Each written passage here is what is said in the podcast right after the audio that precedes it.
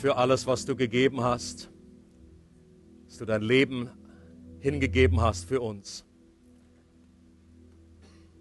Danke für deine Liebe, danke, dass du real bist, dass du auch hier unter uns bist jetzt. Dass du redest durch deinen Geist, dass du zu uns, uns nahe sein möchtest, dass du unser Herz gewinnen möchtest. Gott, wir lieben dich so sehr. Du bist unser Freund, aber du bist auch gleichzeitig unser König, Herr. Wir möchten uns vor dir beugen, wir möchten, dass dein Wille geschieht, dass dein Reich kommt mehr und mehr. sei, Geist Gottes, sei unser Lehrer, während wir in dein Wort schauen, um anzuschauen, wie wir in deinem Reich leben können. Triff du in unseren Herzen den richtigen Knopf, die richtige Schwingung. Lass uns gewonnen werden durch Liebe. Amen.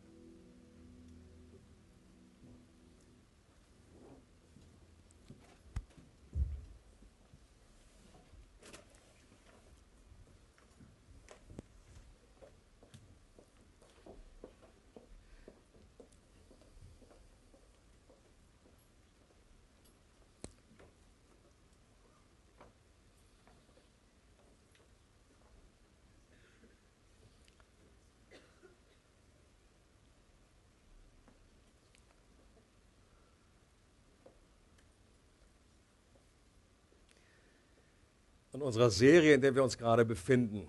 Die heißt Follow Me. Und da schauen wir uns genauer an, was es bedeutet, Jesus ganz konkret nachzufolgen. Wir haben festgestellt, dass es ein riesiger Unterschied ist, ob wir einfach nur Bewunderer sind von Jesus, Fan von Jesus, oder ob wir ihm wirklich nachfolgen. Und die Bibel redet davon, dass ein Christ ein Nachfolger ist und nicht nur ein Fan. Und dabei sind wir auf das zentrale und spannende Thema des Reiches Gottes, seiner Königsherrschaft gestoßen. Für mich ist das zumindest ein, ein Thema, was ich höchst spannend finde und wo ich merke, dass da noch so viel zu entdecken gibt. Da tun sich noch Welten auf, dass wir etwas äh, erleben können von dem, wie Gott sich eigentlich die Beziehung mit uns gedacht hat. Und das war nicht nur das Lieblingsthema von Jesus selber, er hat immer wieder über dieses Thema geredet.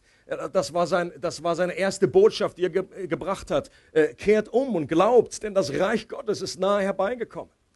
In seinen Gleichnissen hat er immer nur vom Reich Gottes geschwärmt und gesagt, das Reich Gottes ist so, das Reich Gottes ist so. Und er hat das Reich Gottes auch demonstriert. Er hat nicht nur darüber geredet, sondern er hat es auch ganz praktisch gezeigt. Er hat gesagt, da ist Kraft da in dem Reich Gottes, da ist Heilung, da ist Befreiung für Menschen, Sündenvergebung. Und er hat es proklamiert und hat es verkündigt. Aber ich bin der Überzeugung, dass das Reich Gottes, diese königliche Herrschaft von Gott, sogar das zentrale Thema der gesamten Bibel ist.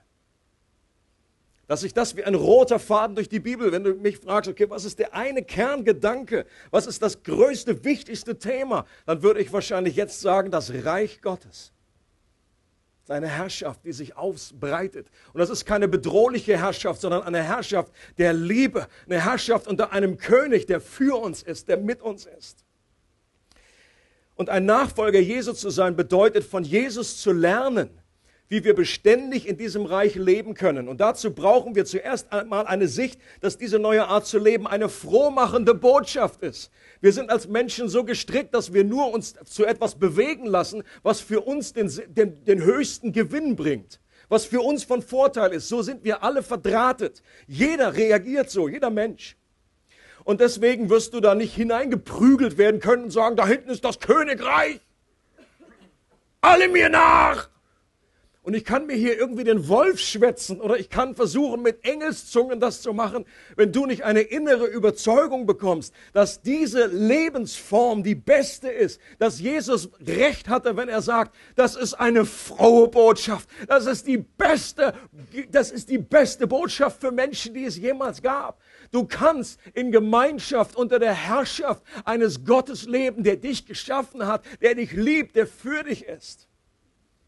Und Gott möchte, dass wir geöffnete Augen dafür bekommen. Deswegen betet, betet, Paulus auch immer wieder dafür. Gott öffne Menschen die Augen, dass sie das erkennen. Öffne ihnen das Verständnis, dass dieses Reich real ist. Da ist da Kraft drin. Das Reich Gottes ist Gerechtigkeit, Friede und Freude im Heiligen Geist, nicht Eierkuchen. Gerechtigkeit, Friede und Freude im Heiligen Geist.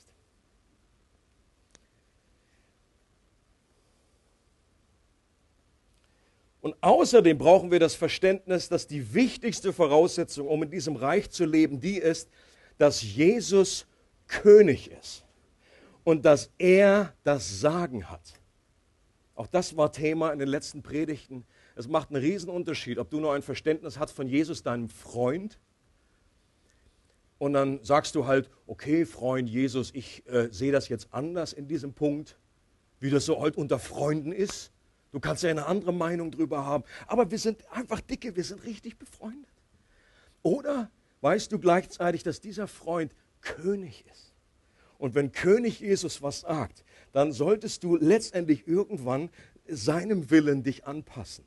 Und wenn du eine andere Meinung hast und Jesus eine Meinung hat, rate mal, wer gewinnen sollte. Das klingt jetzt so ein bisschen lustig, aber das ist genau das Thema, wo an, dem viele Christen stehen. Da kommen wir gleich noch mehr dazu. Bei der Nachfolge geht es um einen Herrschaftswechsel, denn auf dem Thron unseres Lebens ist immer nur Platz für einen König. Auf diesem Thron deines Herzens, da ist nicht Platz für verschiedene, sondern da passt nur ein Herrscher, da passt nur ein König hin. Entweder es ist dein eigenes Ego, deine eigene Selbstbestimmung oder es sind andere Dinge, die dich bestimmen oder es ist König Jesus. Und deshalb kann man Jesus nicht einfach zu seinem bisherigen Leben hinzufügen. Ein Christ ist jemand, der Jesus ganz bewusst und freiwillig die absolute Herrschaft und Kontrolle übergibt.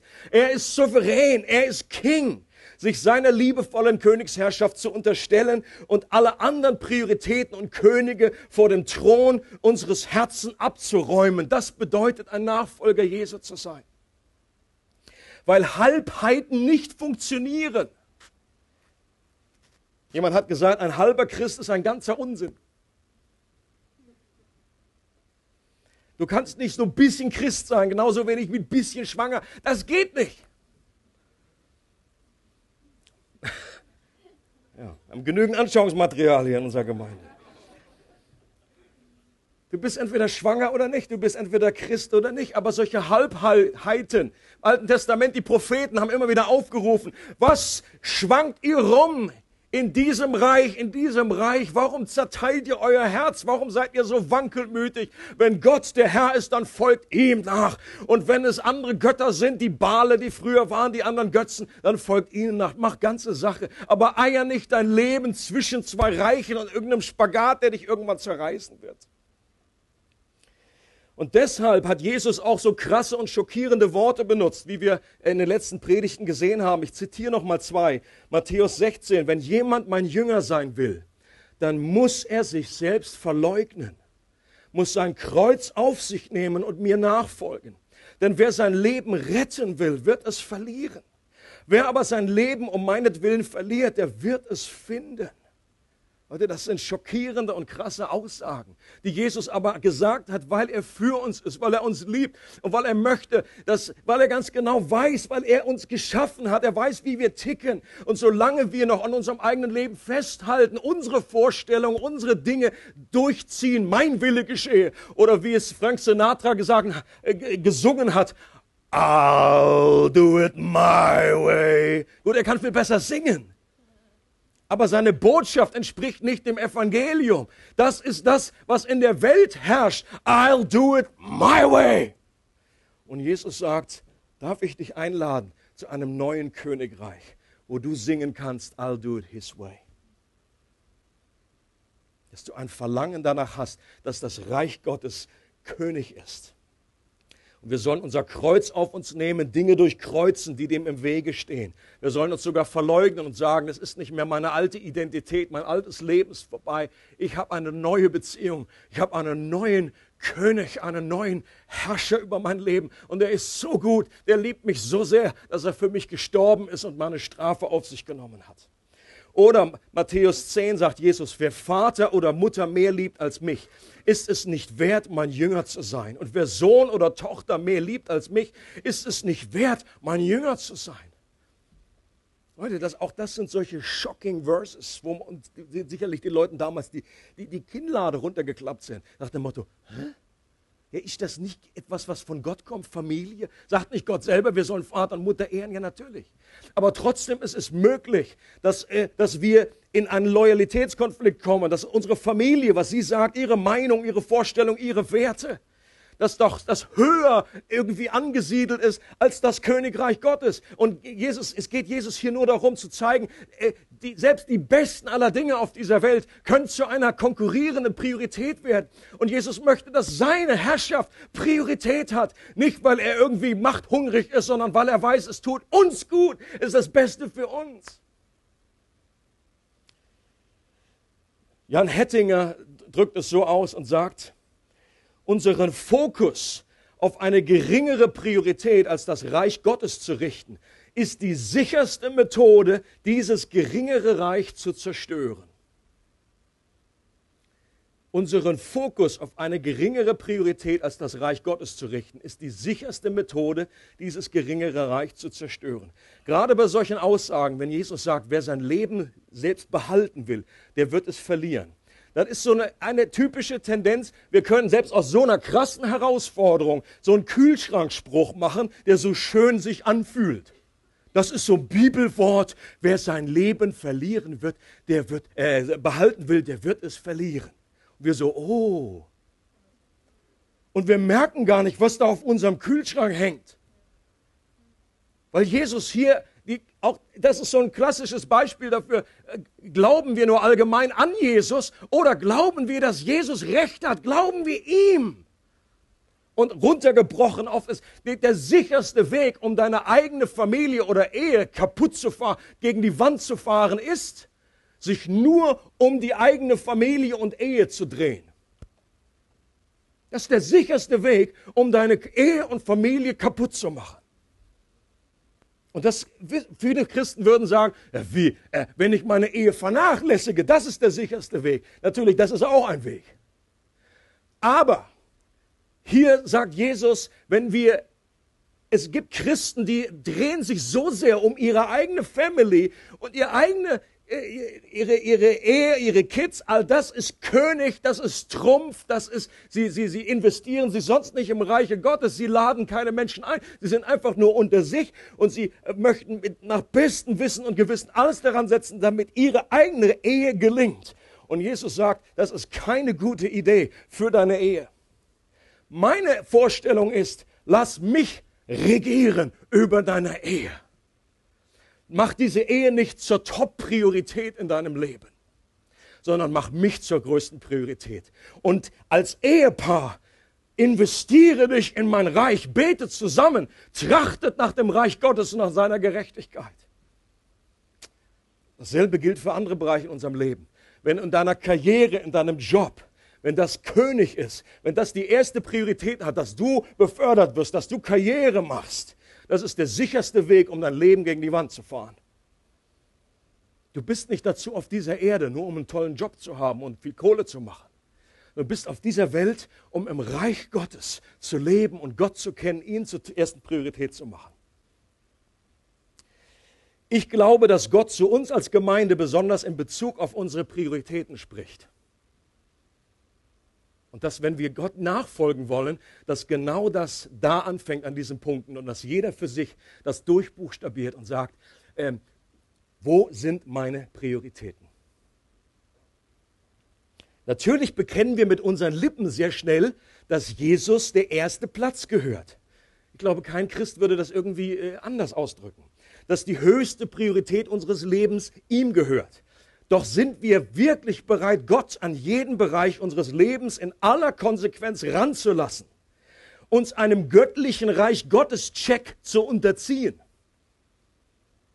Und das Gebet von David zu beten, das war so ein Gebet, wo er sich selber auf den Prüfstand gelegt hat, sein Herz offenbart hat und wirklich gesagt hat, Gott, was er, was er gebeten hat, war folgendes. Erforsche mich, Gott, und erkenne mein Herz prüfe mich und erkenne meine Gedanken und sieh, ob ein abgöttischer Weg bei mir ist und leite mich auf dem ewigen Weg. Das ist ein geniales Gebet und ich möchte mich einladen, möchte dich einladen, das Gebet zu beten. Aber das ist ein gefährliches Gebet. Weil weißt du was? Gott wird antworten. Und wenn du ihn bittest, dein Herz zu durchprüfen, zu durchleuchten, wie in so einem Röntgengerät, wie in so einem MRT-Röhre oder was auch immer, er wird dieses Gebet, er liebt dieses Gebet. Und ich kann dir garantieren, dass Gott das äh, äh, beantworten wird. Die Frage ist, wie reagierst du darauf? Willst du das wirklich wissen? Wenn er dir Dinge offenbart und zeigt, guck mal in dem Bereich und in dem Bereich und in dem Bereich, Jetzt mal abgesehen von dieser grundsätzlichen Entscheidung, dass du gesagt hast, ich will Jesus folgen, er ist mein Herr, mein Gott, mein Meister. Aber unser Leben ist sehr, sehr vielschichtig, werden wir gleich noch sehen in einer Grafik. Jesus sehnt sich danach, dass sich sein Reich in jedem Winkel unseres Lebens ausbreitet, dass unser Herz nicht mehr geteilt ist. Doch dazu braucht er unsere Erlaubnis. Jesus ist nicht der Rambo, der in unserem äh, äh, Haus, in unserem Leben, in unserem Herz eine Tür nach der anderen eintritt und sagt, oh, da bin ich noch gar nicht drin. Das ist nicht, das ist nicht unser Herr, sondern er klopft an die Tür.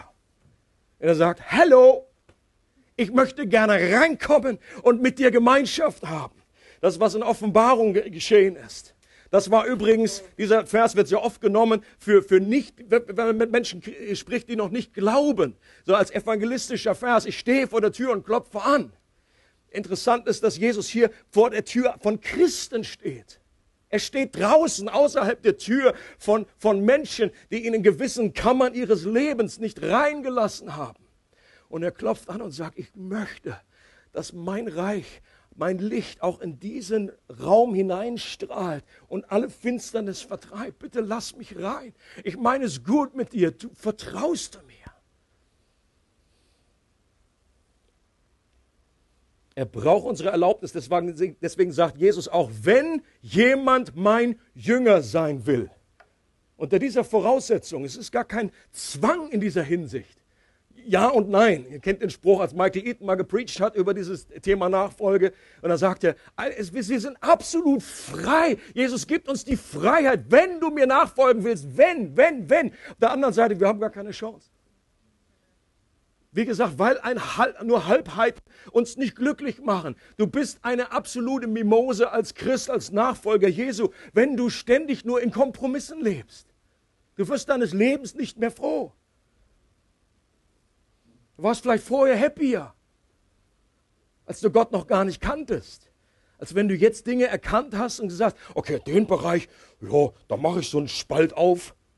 Aber in dem Bereich und dem Bereich und dem Bereich, da lasse ich Gott nicht reinschauen. Da möchte ich immer noch, dass mein Wille geschieht. I'll do it my way, Jesus. Du kannst da hinten Platz nehmen. Du darfst zwar ins Auto meines Lebens einsteigen, aber du darfst hinten Platz nehmen. Ich habe viele Christen getroffen, die so, die so ein Verständnis haben. Und wenn es mal Schwierigkeiten gibt, wenn mal, wenn mal irgendwie äh, die Kacke am Dampfen ist, dann, oh Jesus, ich brauche deine Hilfe. Jetzt darfst du dich bitte auch hier vorne schon, setz dich neben mich. Sei mein Navi. Du darfst zwischendurch auch mal reinreden, so 200 Meter rechts, aber ich kann immer noch entscheiden, wo ich lang fahre. Ein Christ bist du erst dann, wenn du gesagt, wenn du sagst, Jesus, bitte kannst du das Steuer übernehmen, dein Wille geschehe, deine Richtung geht. Und ich setze mich hier nebenan oder nach hinten oder wie auch immer. Und es ist wichtig, dass Umkehr und Glaube zum Lebensstil wird. Martin Luther hat gesagt, der Glaube eines das Leben eines Christen ist eine, eine andauernde Umkehr. Es geht nicht nur darum, einmal irgendwie vor, was ich, 40 Jahren mal irgendwo eine Hand gestreckt zu haben und gesagt habe, ich will dir folgen, sondern es ist ein Lebensstil, dass wir immer wieder umkehren. Umkehr heißt, dass wir unser Denken erneuern. Dass wir anders denken, die Prioritäten von, wenn, wenn wir das bisher gedacht haben und Jesus sagt das, aber ich sage, okay, Jesus, du gewinnst. Mein Denken pff, wird durchgestrichen. Dein Wille geschieht. Deine Gedanken sind richtig. Dass wir überlaufen aus unserem eigenen Reich und immer wieder das Reich Gottes suchen. Und zu glauben heißt, Jesus Priorität zu geben in jedem Bereich unseres Lebens. Und jetzt möchte ich euch auf eine Grafik hinweisen, die unser Leben zum Ausdruck bringt.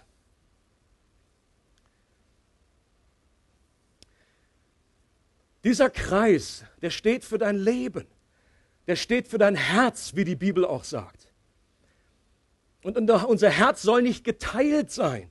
Und ganz in der Mitte siehst du Holy Spirit und Human Spirit. Das ist Englisch. Hammer, oder? Und es beschreibt einfach eine Person, wo im Kern der Person ein Herrschaftswechsel stattgefunden hat. Da ist jetzt ein neuer Geist. Du bist von neuem geboren. Das heißt, dein Geist, die Schaltzentrale, dein Neu der Wille ist erneuert worden durch den Heiligen Geist, der jetzt in dir wohnt. Gott wohnt in dir. Und das ist in dem Bild von, einem, von einer Stadt gesprochen. Das ist das Rathaus oder das Schaltzentrale, das Wichtigste. Da weht jetzt die, die Fahne von Jesus. Aber dann gibt es in dieser Stadt einfach noch Bereiche oder du nimmst das Bild von einem Haus, verschiedene Kammern. Und unser Leben ist unterteilt und wir sind Weltmeister darin, unser Leben irgendwie in solche Schubladen zu unterteilen. Und Gott möchte, dass in jedem Bereich, also ihr seht das helle, das helle Grau, das ist unsere neue Natur. Das ist letztendlich das Reich Gottes, das sich ausbreitet. Und das alte, das schwarze, ist unsere alte Natur was die Bibel Fleisch nennt. Es ist nicht dieses Fleisch hier gemeint, sondern ist die Natur, die ohne Gott lebt, die nicht unter der Kontrolle Gottes sein möchte. Und es gibt, Klassiker ist, dass Menschen zum Glauben kommen und die erleben plötzlich, die sind völlig, die sind völlig überwältigt, dass äh, plötzlich ein Kampf da entsteht und die haben, die, die haben eigentlich gedacht, Mensch, wenn ich Jesus mein Leben gebe, dann ist doch alles klar dann ist doch absoluter Sieg auf der ganzen Breitseite. Und dann erleben sie plötzlich, kommen in die Seelsorge und sagen, oh, ich habe da noch Probleme. Ich sage, willkommen im Glauben. Diese Art von Herausforderung, die hattest du gar nicht, bevor du Jesus kennengelernt hast. Da, da, da gab es nur Fleisch. Da stand nichts im Kampf mit dem Fleisch. Jetzt ist der Geist kämpft gegen das Fleisch. Und deswegen ist das ein Prozess, in dem jeder Christ sich befindet. Ich glaube, dass im Alten Testament die Landeinnahme, das verheißene Land, eine Parallele sind zu dem Reich Gottes im Neuen Testament. Dass, dass damals äh, Gott zu Mose und Jose dann gesagt hat, nimm dieses Land ein, das gute Land, nimm es ein. Das habe ich dir schon gegeben, nimm es jetzt ein. Das ist nicht das Bild für den Himmel, sondern ist das Bild dafür, dass sich genau in diesem Bereich unseres Lebens, erstmal in unserem Herzen und dann äh, über uns hinaus in der, unserer Gesellschaft auch, das Reich Gottes ausbreitet. Okay? Und interessant ist, wenn du liest, was am Anfang dieser, dieser Landeinnahme stand, da war Jericho. Und Jericho, die große Stadt, die ist gefallen nicht durch äh, ihre eigene Kraft, sondern ist gefallen allein durch ein Wunder Gottes. Denn es ist eine absolut nie dagewesene militärische Strategie, um eine Stadt rumzulaufen, einmal, dann in eine Trompete zu blasen, und dann erst wieder ins Zelt zu gehen. Nächsten Tag noch mal einmal rumlaufen, und die haben schon oben runtergeguckt, haben, sind die völlig bescheuert? Die haben nicht so lange in der Sonne gelaufen. Das geht, das Ganze geht sechs Tage und am siebten Tag laufen sie siebenmal rum und machen dann und dann kommt ein gewaltiger Schrei. Und was passiert? Diese Mauern stürzen ein. Und ich glaube, das ist ein Bild dafür, was passiert, wenn wir zum Glauben kommen. Das ist etwas, was übernatürlich geschieht. Die größte, zentralste Mauer unseres Lebens, dass wir eigentlich nur sagen wollten, wir sind zu happy ohne dich, Gott, es kommt zum Einsturz und wir, es findet dieser Herrschaftswechsel statt. Aber ist euch schon mal aufgefallen im Buch äh, Josua, dass danach heißt es ausdrücklich, es gab keine Stadt, die sich freiwillig ergab, dann mit einer Ausnahme. Alle anderen nahmen sie im Kampf ein. Dieses Übernatürliche, dass da einfach nur so ein bisschen rummarschieren, ein bisschen blasen hier, so, pff, Das ist nicht, nie mehr gekommen. Das ganz Normale war, sie haben ganz normal gekämpft. Sie mussten diese Städte eine nach dem anderen einnehmen. Das soll einfach nur heißen für uns, dieses, dass sich das Reich Gottes so ausbreitet. Lasst die, die nochmal bitte, die Grafik. Das ist kein Selbstläufer, sondern das ist auch ein Kampf. Das ist umkämpft, dass sich das Reich Gottes ausbreitet, dass es sich ausweitet, weil Martin Luther hat gesagt, der alte Mensch, der ist zwar tot, hat er irgendwann gemerkt, aber der Kerl kann schwimmen. Das ist einer seiner berühmten Sprüche. Er hat einfach verstanden, da ist etwas in uns, diese Neigung, irgendwie doch nicht den Willen Gottes tun zu wollen, es doch zu singen, I, I want it my way. Das ist immer noch in uns. Deswegen ist, heißt es der gute Kampf des Glaubens. Es ist eine Herausforderung, dass wir in all diesen Bereichen Gottes Reich wirken lassen.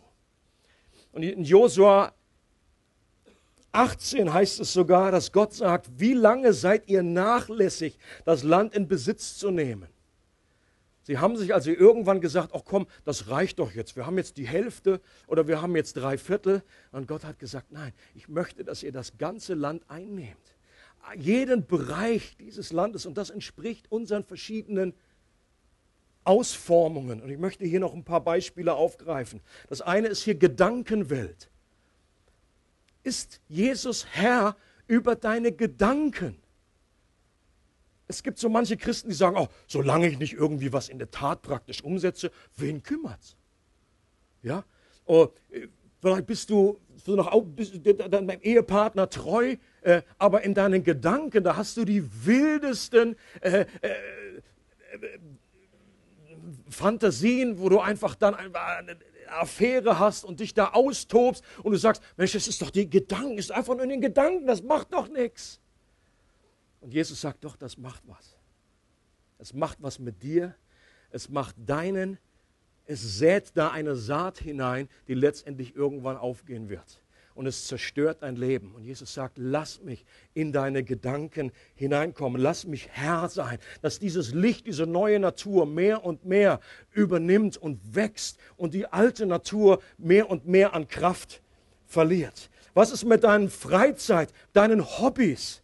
Es gibt Christen, die sagen, ja, also wenn es Sonntag ist oder wenn Kleingruppe, da bin ich dabei. Aber ansonsten, wenn es, wenn es hier um meine geliebten Hobbys geht, meine Freizeit, das ist doch meine Zeit.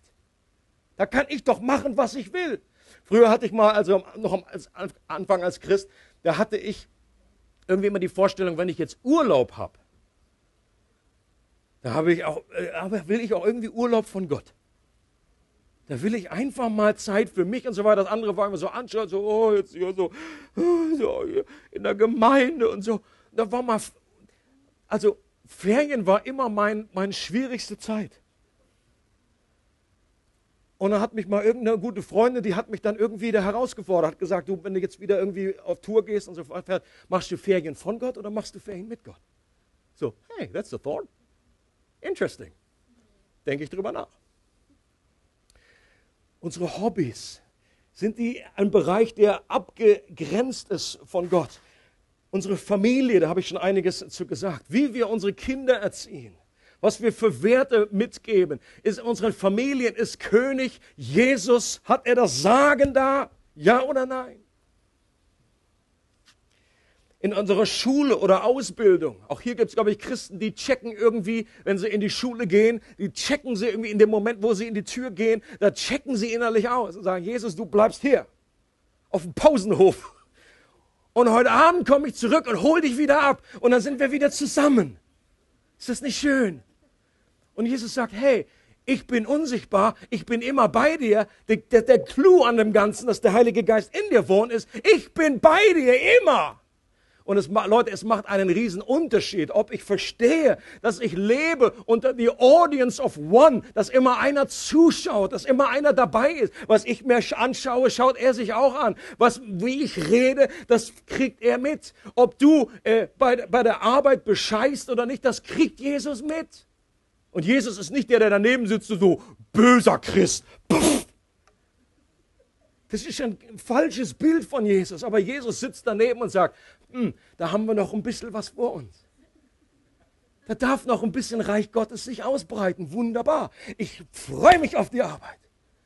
Aber das Gute ist, oder die Voraussetzung, du, du musst da mitarbeiten. Das ist kein Selbstläufer. Die mussten auch damals richtig kämpfen. Denkt an das Bild, als Mose oben gebetet hat, aber die unten dort gleichzeitig kämpfen mussten. Es, es braucht eine, eine Mitarbeit von unserer Seite. Wenn du an deinem Job bist, dann ist Gott dabei und er möchte, dass du aufrichtig bist. Dass du da nichts mitgehen lässt oder dass wir unsere Finanzen und Steuern richtig äh, abführen. Gut, abführen ist immer gut. Damit sind wir beim nächsten Punkt. Der Umgang mit unserem Körper vergöttern wir unseren Körper. Wird der zu unserem Gott, wird er zu unserem Ideal. Ich, bei mir ist das nicht mehr so eine große Gefahr. Das ist rein aus der, aus der Natur. Aber, aber wir, wir können, es kann zu unserem Götzen werden, dass wir nur denken, oh, das Allerwichtigste ist, wie ich aussehe, wie ich, wie ich, es gibt auch Gesundheitsfanatismus. Wellness, du, du, durch Wellness kann man sich zu Tode äh, Saunern.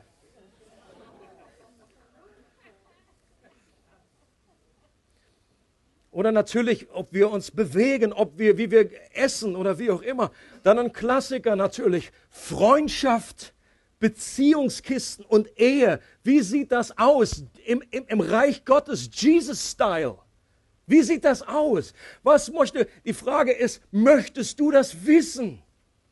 Das ist mal die erste wichtigste Frage. Sonst kann ich dir hier viel erzählen. Du sagst, ich schalte einfach auf, auf, auf Durchzug und sage, pff, ist mir doch egal.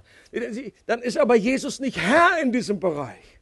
Und er möchte Herr sein in diesem Bereich. Warum? Weil er weiß, er möchte das Beste für dich, weil er dich liebt. Und ich möchte ein paar Sachen aufzählen, was dazu ganz grundsätzlich, aber manchmal habe ich, den, habe ich den Eindruck, was für mich damals noch selbstverständlich war als Christ in der Kultur, in der ich aufgewachsen bin, muss man manchmal heute Dinge absolut durchbuchstabieren und aussprechen und sagen, aha, dass Leute dann sitzen und sagen, das habe ich noch gar nie gehört. Und ich sage, im Ernst? Und deswegen möchte ich es heute gern sagen. Wie stellt sich Gott eine Ehe vor. Grundsätzlich gibt Gott da eine unglaubliche Freiheit. Das ist so wunderschön. Er sagt da nicht irgendwie die Hautfarbe mit der Hautfarbe oder irgendwie von dem Alter her. Es gibt eine wunderbare Freiheit. Es gibt eigentlich nur so ein paar grundsätzliche Dinge, äh, die die Voraussetzung sind. Äh, der Partner sollte ein Mensch sein.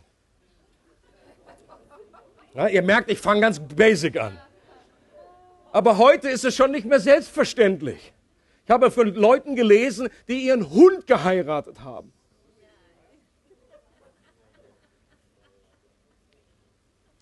Also, äh, Nummer eins, es sollte ein Mensch sein. Nummer zwei, es sollte ein Partner vom entgegengesetzten Geschlecht sein. Die erst, das erste Ehepaar hieß Adam und Eva, nicht Adam und Udo. Right?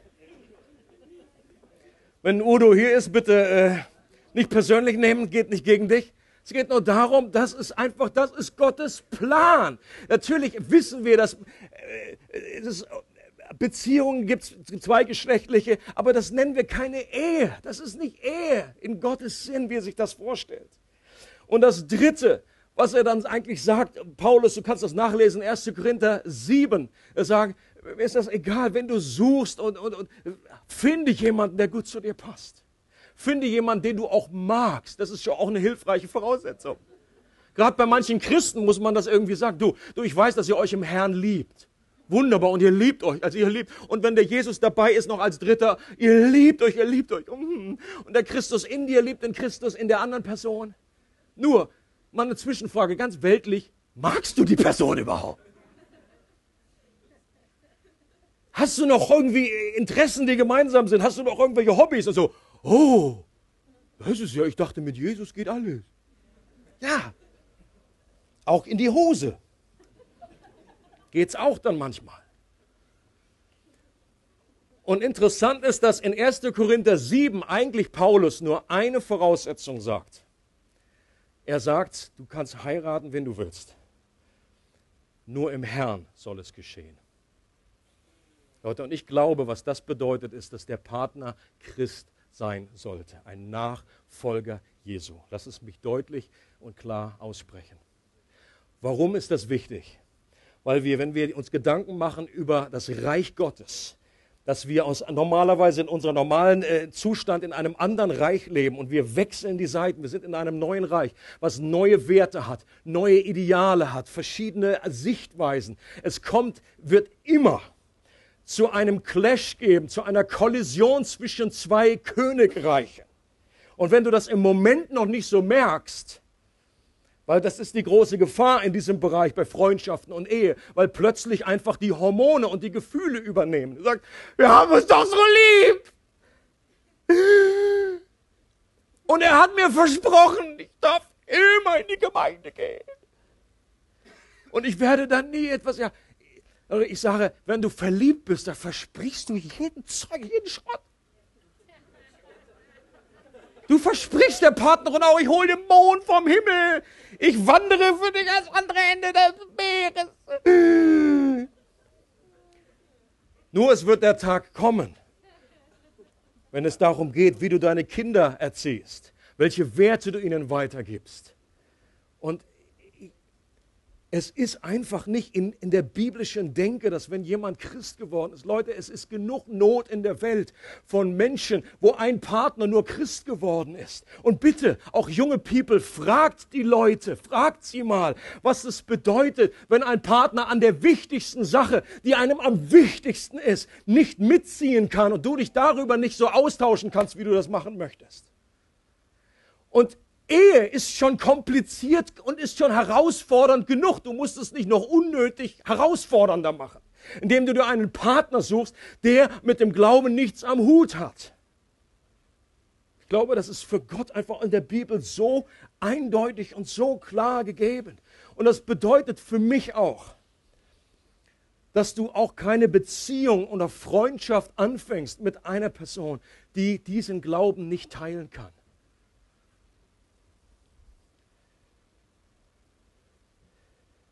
Manche Leute sagen, jo, aber der kommt vielleicht zum Glauben durch mich. Auf die Antwort würde ich sagen, äh, auf, dieses, auf diesen Hinweis würde ich sagen, das ist keine Reich Gottes Strategie, um Menschen zu erreichen mit dem Glauben. Wenn Gott das so gewollt hätte, hätte er gesagt, geht hin in alle Welt, sucht euch jemanden, der nicht Christ ist und befangt eine Freundschaft an und die ganze Welt wird sich bekehren. Das liegt nicht in deiner Kontrolle, ob sich jemand bekehrt oder nicht. Und du wirst hinterher, wenn du verheiratet bist, du wirst nie ganz sicher sein, ob die Person wirklich äh, sich bekehrt hat, weil, Gott, weil sie Gott liebt oder weil sie es doch nur gemacht hat, um dir ein Zugeständnis zu machen. Du wirst deiner Sache nie ganz sicher sein. Und Leute sagen, jo, aber ich kenne jemanden, der kennt jemanden, der kennt jemanden, bei denen hat das geklappt. Und ich sage, preis den Herrn. Das ist ja wunderbar. Das bestätigt aber nur, dass es Gottes, dass es Gottes Gnade ist, die manche unsere Unweisheit überschreibt und trotzdem etwas Gutes aus dem Bräsigen macht. Aber für, jeden, für jedes Beispiel, wo das geklappt hat, da kann ich dir 50 nennen, wo das in die Hose gegangen ist, wo das nicht geklappt hat. Und Gott möchte nicht uns damit einengen oder irgendwie eine Last auflegen. Er möchte, weil er weiß, es ist gut für uns. Er möchte das Beste für uns. Und Gott ist gnädig, Leute. Da, wo wir falsche Wege eingeschlagen sind, da vergibt er. Aber er möchte, dass wir den richtigen Weg einschlagen. Das wird nicht über Nacht geschehen, aber wir können mit seiner Hilfe und mit unserer Mitarbeit, können wir immer wieder sagen, Gott, dein Reich komme und dein Wille geschehe. Und das Gleiche gilt für diesen einen Punkt, den ihr aufgeschrieben habt, Sexualität. Auch hier ist die Bibel ziemlich eindeutig, dass Sexualität in die Ehe gehört. Right? Schon, schon Christen gehört, die zu mir kamen und sagen, oh, das, das, das habe ich, noch, hab ich noch nie so gehört und das sehe ich auch nicht. In der, in der Bibel hat Jesus so nicht gesagt, sehe ich gar nicht. Auch da ist meine Befürchtung oft, die Leute wollen das gar nicht sehen deswegen sehen sie es auch nicht. Ja, vielleicht so die Bibel genommen, durchgeblättert, so, pff, gar nicht gefunden.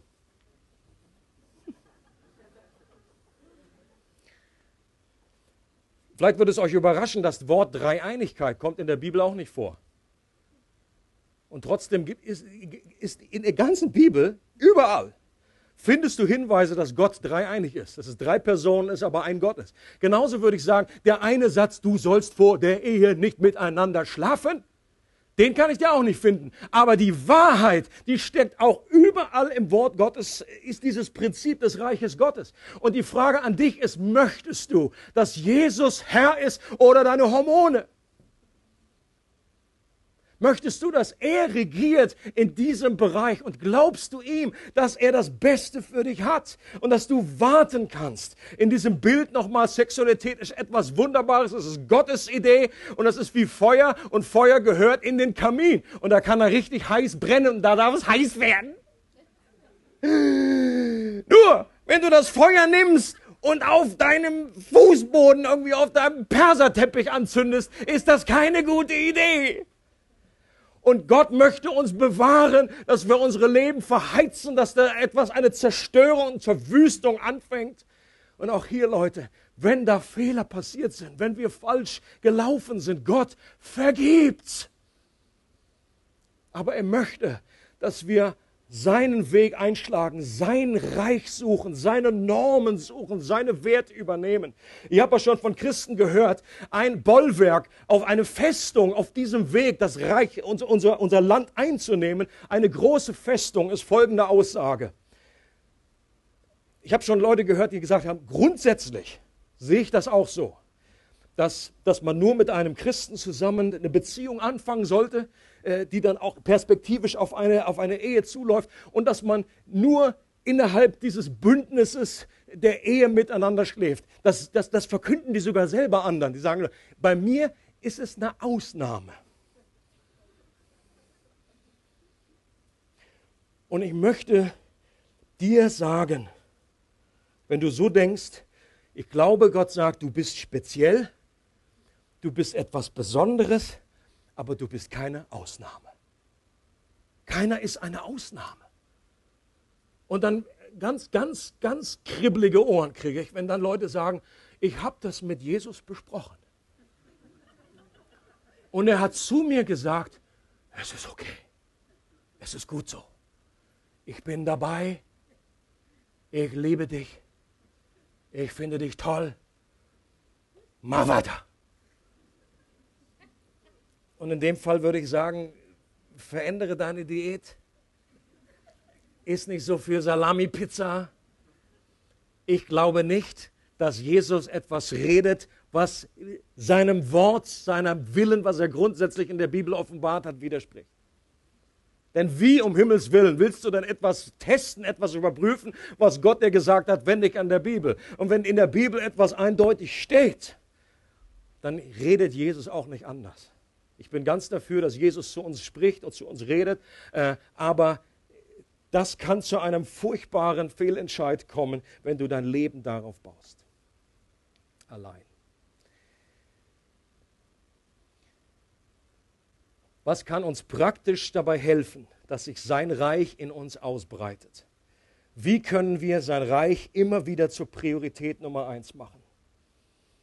Wie können wir mehr und mehr befreit werden von unserer Selbstsucht und unserer Se uns unser Selbst verleugnen, unser Kreuz auf uns nehmen und unsere alte Art zu leben verlieren, damit wir die neue Art zu leben gewinnen?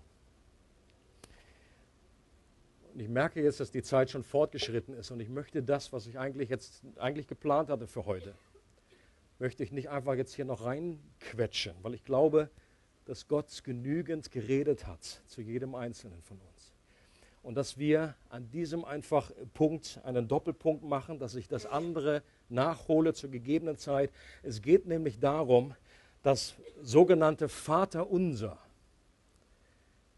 für uns ganz neu zu entdecken als einen Zugang, wie wir nämlich Hilfe bekommen, um genau hier dass die neue Natur sich ausbreiten zu lassen und dass die alte Natur abnimmt und dass wir beten, dein Reich komme und dein Wille geschehe.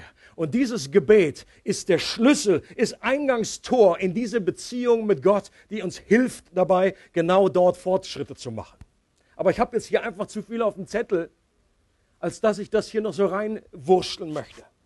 Ich glaube auch, wenn das stimmt, wovon ich der Überzeugung bin, dass es, dass es der Realität entspricht oder sollte, dann würde das auch bedeuten, dass eigentlich die Christen, die schon am längsten unterwegs sind mit Jesus, die sollten eigentlich die reifsten Christen sein, die ihrem Ego am meisten abgestorben sind. Seht ihr das auch so? Das sollte der Fall sein. Ist jemand noch wach?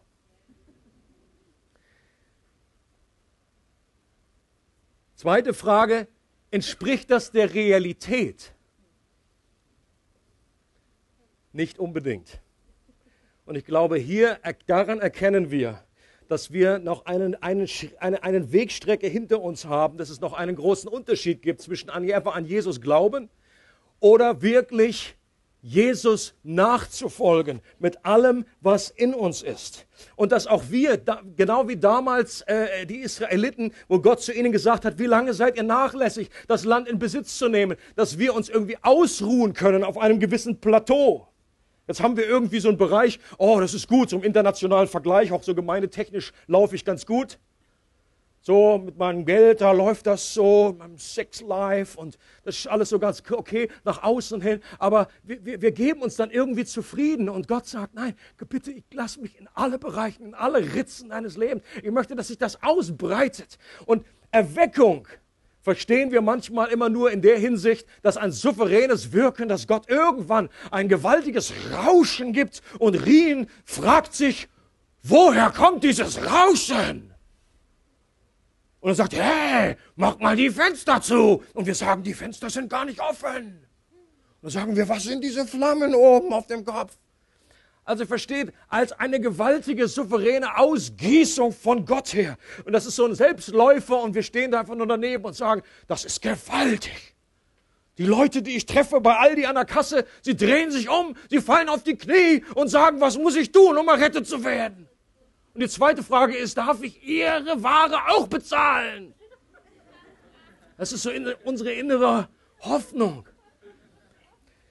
Und ich glaube, es ist einerseits richtig, es gibt dieses souveräne Element natürlich. Wir können Erweckung nicht irgendwie herbeifummeln äh, oder irgendwie hier so einen Knopf drücken oder ne, irgendwie aus eigener Kraft uns herbeibeten.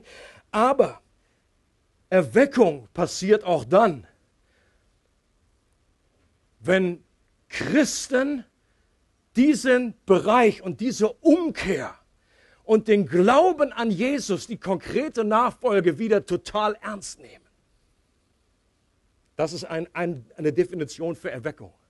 Dass Sünde wieder Sünde ist. Und dass wir umkehren und dass wir mit einer Hingabe aus Liebe motiviert zu unserem Retter das Reich Gottes wirklich ausbreiten und uns wieder ranmachen und sagen, wir wollen nicht nachlässig sein und ich möchte noch dieses Land einnehmen und hier merke ich, gibt es noch einen Bereich und Gott, Leute, freut sich. Er schaut nicht auf uns und sagt auch, du bist erst so weit. Nein, er freut sich über jeden Schritt, den wir vorangehen. Aber er möchte uns motivieren, dass wir nicht Stillstand leben, dass wir da nicht uns irgendwie einpendeln. Und ich glaube, Erweckung wird ja oft gesagt, kommt durch die junge Generation. Und das wünsche ich mir auch, das sehne ich mich danach. Aber manchmal ist es so, dass die älteren Semester dann sitzen und sagen, ja, schön für euch. Ja? Schön für euch. Wenn ich dann irgendwie schon in der Kiste bin, dann geht das richtig los. Ne? Aber ich glaube auch für die älteren Semester, er Erweckung ist auch das, wenn ältere Christen, reife Christen, die schon lange mit Jesus unterwegs sind, ganz neu an einen Punkt kommen und sagen, jetzt mit neuer Hingabe. Die Dinge, die ich noch irgendwie zugelassen habe, wo ich Kompromisse gelebt habe in meinem Leben, wo ich äh, falsche, mit Zeit falsch umgegangen bin, wo ich mich einfach nur so innerlich schon auf die Rente freue und dass ich nach Sylt fahren kann und Muschel sammeln. Der Traum eines jeden Christen, und Entertainment und die Glotze läuft den ganzen Tag und sagt, ja, die junge Generation, die wird die Ernte schon einholen. Ich bereite mich schon mal innerlich so auf den Heiland vor. Gucke ja auch nur Naturfilme. Was soll daran schon schlimm sein? Der Nasenaffe. Dass wir ein neues Verständnis, ein äh, Josua heißt es da, gibt es so eine heiße Stelle, wo er sagt, ich bin heute noch so rüstig, bin heute noch so voller Kraft, wie damals, als ich diesen Auftrag bekommen habe, gib mir diesen Hügel da oben. Das war so ein richtiger Geriatrix mit Pfiff. Holy Spirit Opa, der war schon über 80. Er hat gesagt, gib mir den Hügel da oben. Ich will nicht dieses Tal, das ist ja für Weicheier. Gib mir den Hügel. Kann zwar nichts mehr sehen, aber fühl mich hin. Mit Rollator da noch. Und Leute, das ist auch Revival. Und ich glaube, was wir brauchen, ist ein Zusammen von älterer Generation und junger Generation, dass wir uns gegenseitig anstecken. Auch die junge Generation, sie braucht Vorbilder von Christen, die einfach über die Jahre nicht aufgehört haben zu wachsen und das Reich Gottes ausbreiten zu lassen in ihrem Leben, dass es auch wirklich übereinstimmt. Und manchmal bin ich betrübt, wenn ich Leute, die sind schon 50 Jahre Christ, aber die sind einfach sowas von egoistisch und drehen sich um sich selber, nörgeln hier und da, es gefällt mir die Tapete nicht, es ist das, es ist das, es ist so laut. Get alive!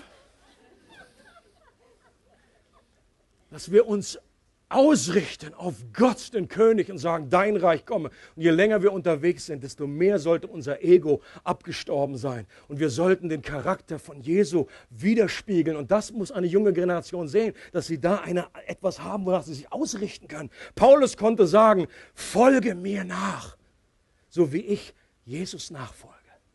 Folge mir nach. Wer kann das sagen? Das ist eine echte Herausforderung auch für mich, für jeden von uns. Kann ich zu jemandem sagen, sag, komm, mach so wie ich, folge mir nach. Äh, bis auf das und das und das. Hier ist die Liste. Das ist die Challenge. Und in der nächsten Predigt äh, werde ich dann einfach entfalten, wie uns das, wie uns dieses Gebet des Vaterunsers, ich würde es anders nennen, das ist eigentlich nicht das Vaterunser, sondern es ist das Reich Gottes Befreiungsgebet. Ist das ein Gebet des Reiches? Was mit, ist mir vorher noch nicht so aufgefallen, was das mit dem Reich Gottes zu tun hat. Wie heißt es in der einen, äh, in der einen Bitte? Dein Reich komme. Und ganz zum Schluss heißt es, denn dein ist das Reich und die Kraft und die Herrlichkeit in Ewigkeit. Amen. Okay? Lass uns doch mal zusammen aufstehen, möchte noch gern beten zum Schluss.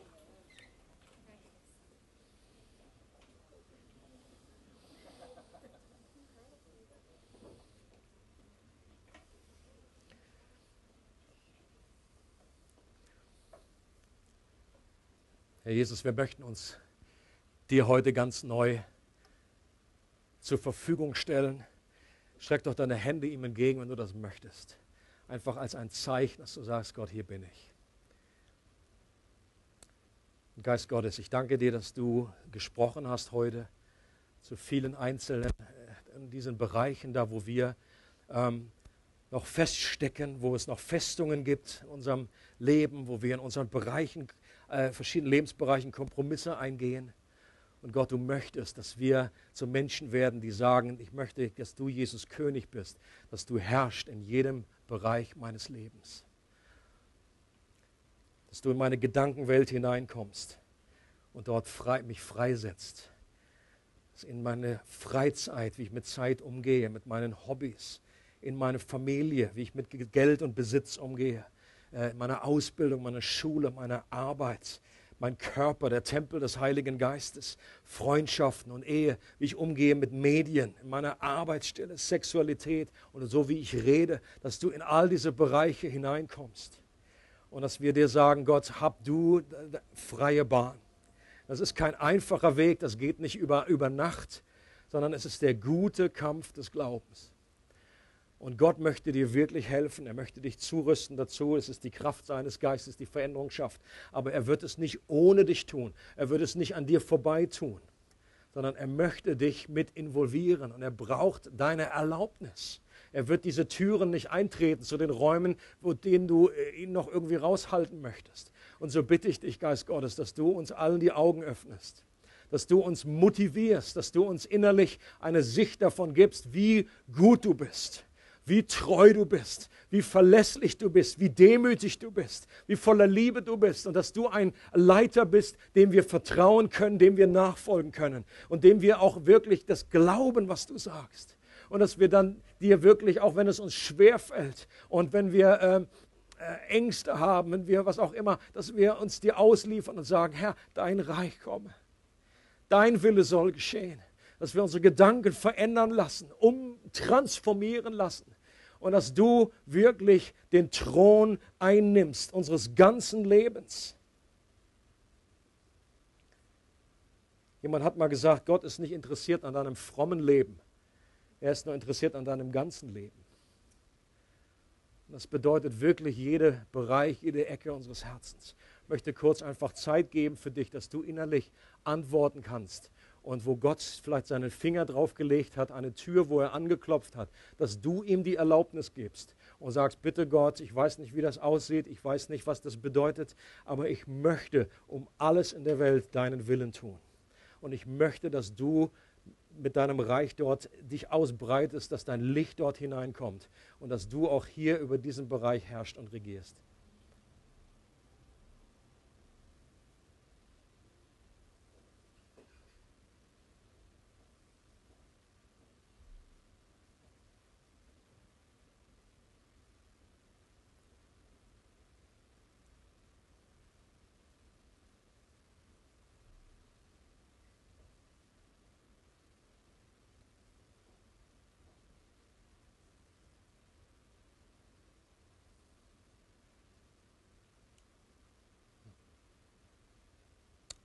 Jesus, danke, dass du noch viel vorhast mit uns.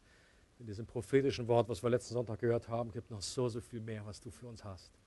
Da ist noch eine ganze Wiese, die vor uns liegt.